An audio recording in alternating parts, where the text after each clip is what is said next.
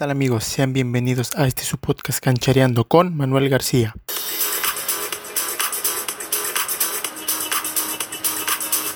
En esta ocasión hablaremos de qué equipos de FIFA cuentan con su estadio real y qué equipos no.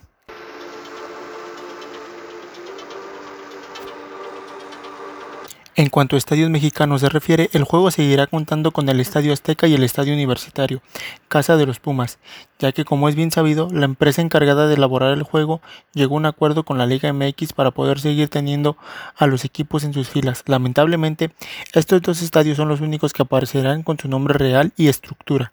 Los demás equipos no podrán contar con el nombre real de su estadio, pero sí podrán contar con su estructura, es decir, el de Monterrey le dará un parecido al actual, pero no podrá contar con, con, su nombre, a lo mismo que el Estadio Universitario Casa de los Tigres de la Autónoma de Nuevo León. Y lo mismo pasará con el Estadio de Santos, y así sucesivamente.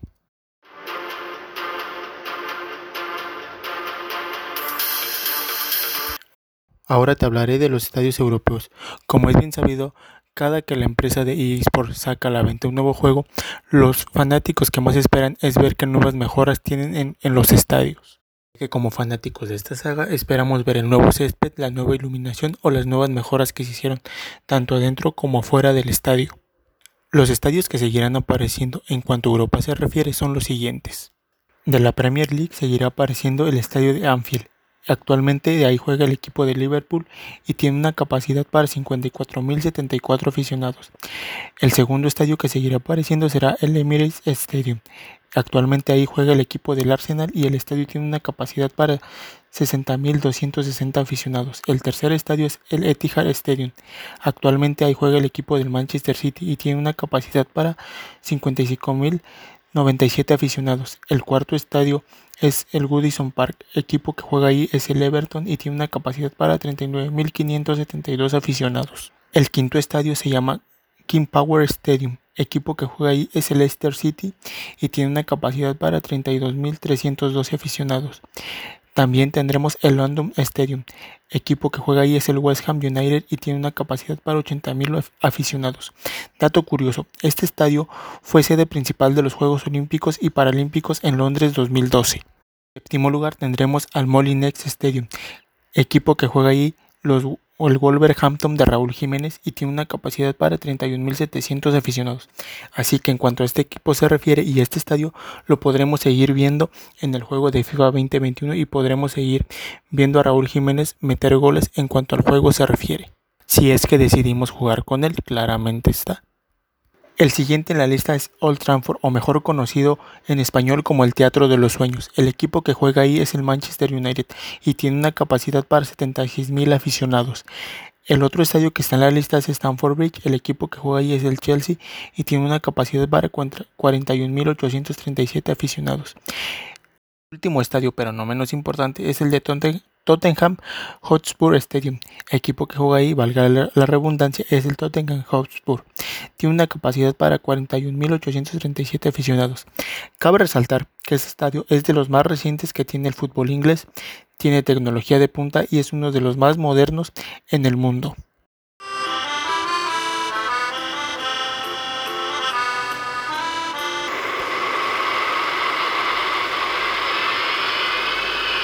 Aterrizamos en tierras francesas. Bien, en cuanto al fútbol francés se refiere, solamente aparecerán tres estadios, ya que los demás equipos no pertenecen al grupo de partners.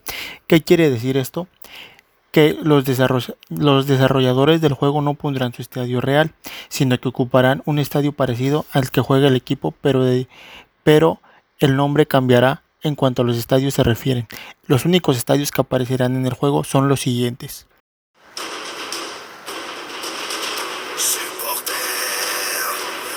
Primero de ellos es el Groupama Stadium y es propiedad del Lyon. Cuenta con una capacidad para 59.186 espectadores.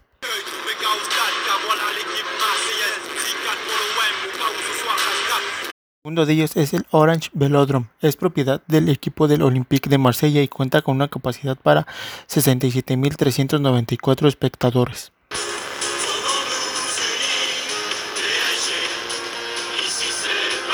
El último de ellos es el Parque de los Príncipes y es propiedad del Paris Saint-Germain, el equipo más importante de Francia y el recién finalista de la UEFA Champions League. El estadio cuenta con una capacidad para 48.712 espectadores.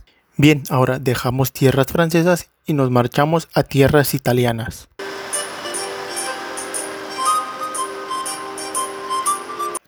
Serie A vemos un pequeño cambio en cuanto a estadios y equipos ya que es muy conocido la ruptura que tuvo eSports con dos equipos de la Serie A que optaron por irse a su competencia Pre Evolution Soccer, mejor conocida como PES.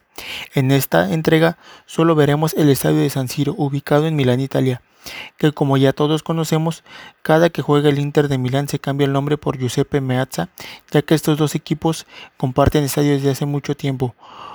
Otro de los equipos que no tendrá su estadio original será el equipo del Napoli tranquilos, aunque ya el equipo no contará con su estadio original, sí seguirá apareciendo en la nueva entrega del juego FIFA 2021 junto con todos sus jugadores y todas sus estrellas. Los equipos de la Serie A que ya no estarán con FIFA 2021 en esta nueva entrega serán la Juventus de Turín y la Roma.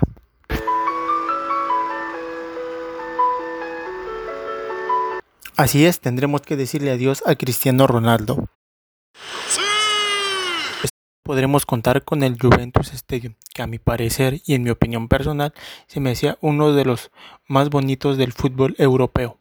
Bueno, no hay que desanimarse, te aseguro que el juego seguirá contando con excelentes gráficos y nos seguirá llenando de emoción y te seguiré hablando de los demás estadios con los que contará este nuevo juego, porque como se diría en el fútbol, esto no se acaba hasta que se acaba o hasta que se nos acabe el tiempo.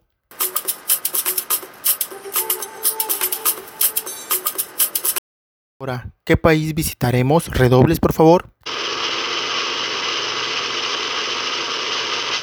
Yes, acertaste. Visitaremos Holanda.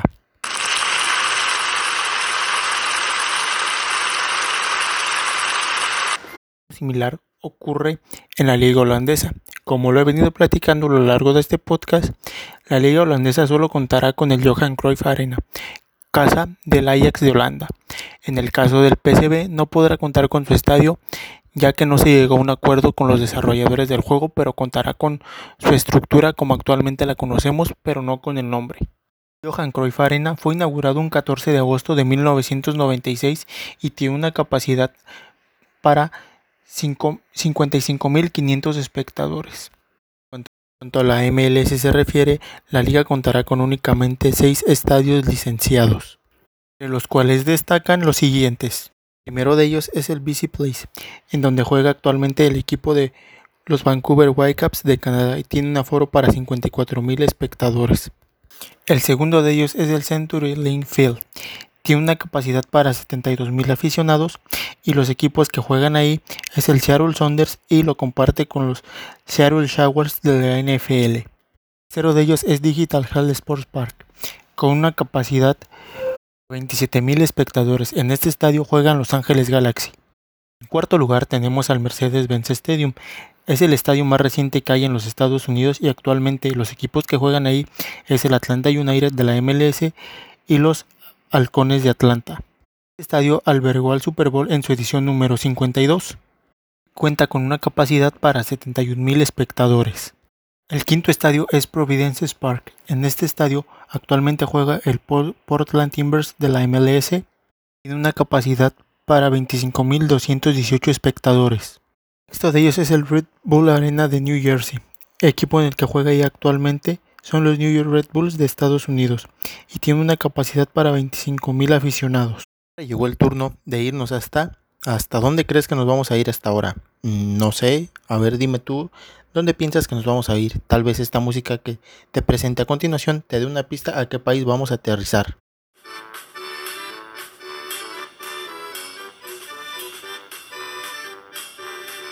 Si es, adivinaste, nos vamos a Alemania donde la cerveza es una tradición y el fútbol es una religión. O oh, eso parece ser para ellos. Ahora es tiempo de conocer qué estadios seguirán en esta nueva entrega del juego FIFA 2021, o al menos espero y sigamos viendo en este nuevo juego, ya que estamos muy acostumbrados a ver los mejores estadios alemanes en el juego y es lo que ha distinguido a ese país por siempre tener los mejores estadios a nivel mundial Lo que sorprende de ese país es que aunque pasan los años, sus estadios se siguen viendo igual de modernos como si fueran totalmente nuevos. A mi parecer y a mi opinión personal, ustedes tendrán la mejor opinión, Alemania es uno de los países más modernos en cuanto a estadios se refiere. ¿Quién no se ha sentido inundado por la fiebre que inunda el Signal Iduna Park, actual casa del Borussia Dortmund, saltando y cantando todos sus, toda su porra, te envuelve en un entorno como si tú estuvieras dentro de y quisieras también saltar y gritar y cantar de emoción? Pues es estadio, como te conté, el Signal Iduna Park. Ahí juega el equipo del Borussia Dortmund y tiene una capacidad para 81.365 aficionados. Es el estadio que cuenta con la porra más grande a nivel mundial en el fútbol, ya que su porra llega a tener la capacidad. Un dato curioso es que esta porra alberga a 25.000 aficionados cada partido y se hacen llamar la muralla amarilla. Es una de las más grandes a nivel europeo. Aquí te voy a dejar algunos de sus cánticos más icónicos.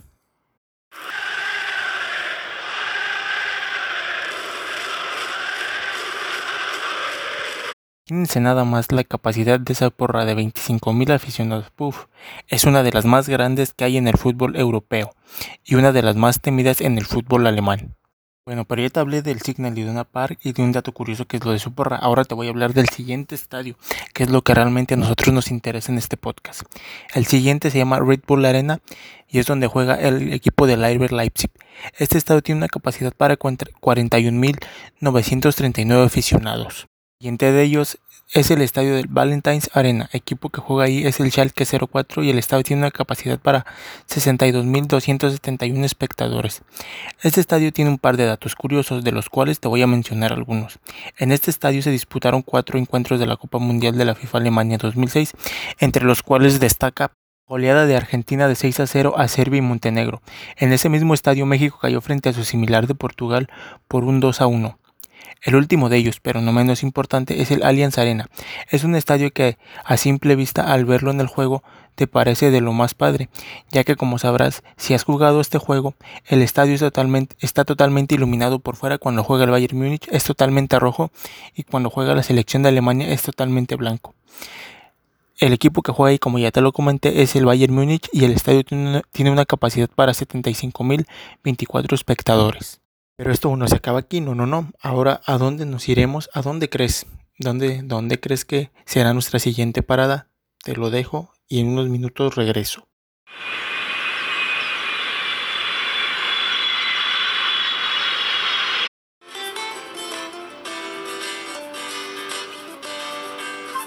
Aterrizamos en tierras españolas, donde te daré un breve recorrido y cuáles son los estadios que aparecerán en el juego de FIFA 2021. Llegamos a la tierra ibérica. En cierto tiempo, y te quiero comentar opinión personal, llegué a considerarla una de las mejores ligas del mundo. Habrá quien esté de acuerdo conmigo y habrá que no, y es muy respetable. Todas las opiniones son válidas. ¿Y por qué digo que la llegué a considerar una de las mejores ligas del mundo? Bueno, a mi parecer, por la rivalidad deportiva que sostenían Lionel Messi con Cristiano Ronaldo en su momento. Pero creo que todas estas que todos esperábamos con ansias ver el clásico, que por cierto, déjame decirte que para cuando se suba este podcast ya sabremos quién habrá ganado el clásico entre Barcelona y Real Madrid, si fueron los de Barcelona o al final se impusieron los blancos del Real Madrid. Continúo con mi relato personal, como te iba diciendo, yo esperaba ver cada clásico para verlos enfrentarse en un campo de juego, ya que para mí son los dos mejores jugadores a nivel mundial que hay. Verlos enfrentarse frente a frente era espectacular. No importa que no le fueras a ninguno de estos dos equipos, siempre estábamos al pendiente de ver cuál de estos dos salía con los tres puntos en la bolsa. A continuación, te presento cuántos estadios tiene la Liga Española en este nuevo juego. Cabe resaltar que FIFA perdió los derechos sobre el estadio del Camp Nou, aunque sigue conservando al Fútbol Club Barcelona.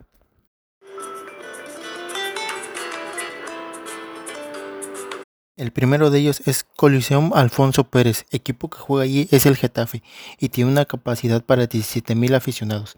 Que por cierto, como dato curioso, el Getafe fue el equipo revelación de la temporada pasada al quedar entre los primeros 10 de la liga y clasificarse a Europa League y actualmente creo que va a volver a repetir ese patrón ya que al inicio de la temporada va marcha en los primeros planos de la tabla general.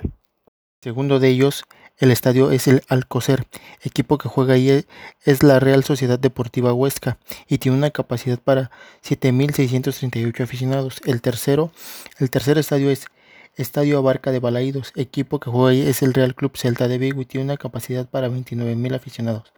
En cuarto lugar tenemos el Estadio Benito Villamarín.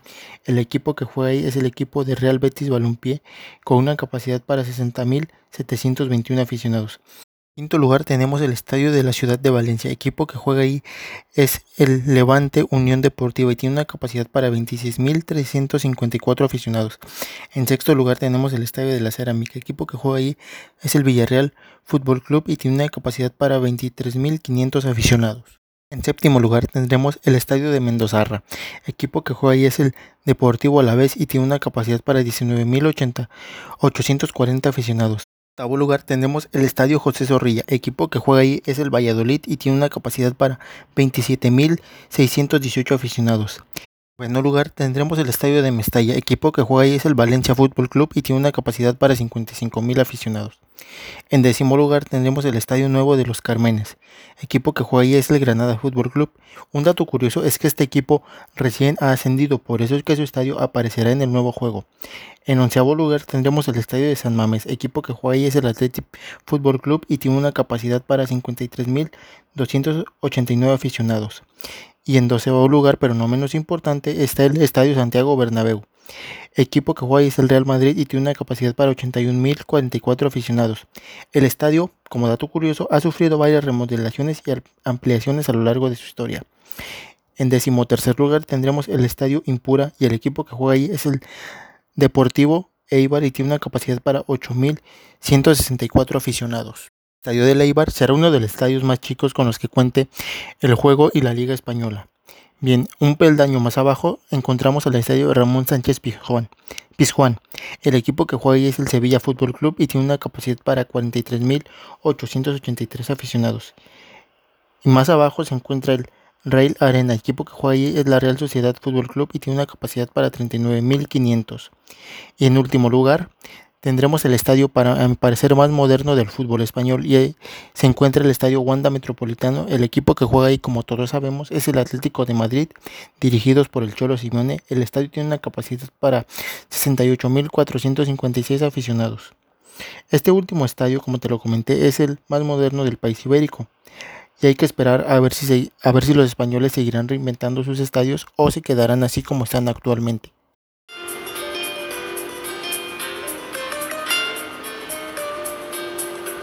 Todos estos estadios de los que acabamos de hablar en este podcast son los que vendrán en la nueva entrega del videojuego. Ya sé, me dirás, pero te faltaron algunos.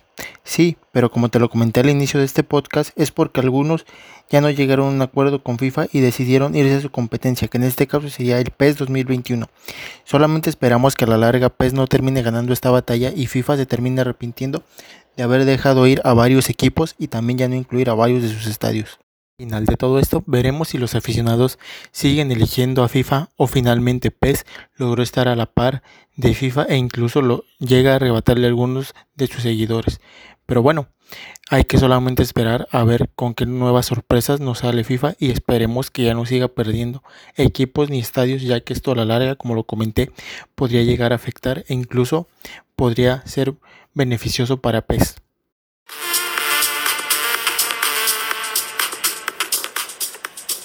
Continuación te dejo un adelanto de lo que escucharemos en nuestro siguiente podcast. Espero y no te lo pierdas porque va a estar muy, pero muy interesante.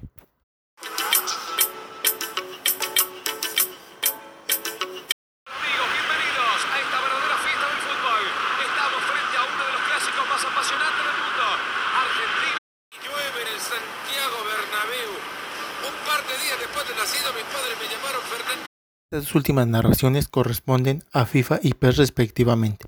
Como te lo comenté en un principio, analizaremos eh, ambos videojuegos a detalle y veremos cuál de los dos es mejor, si FIFA o PES. Por eso es muy importante que no te pierdas el siguiente podcast. Hasta luego.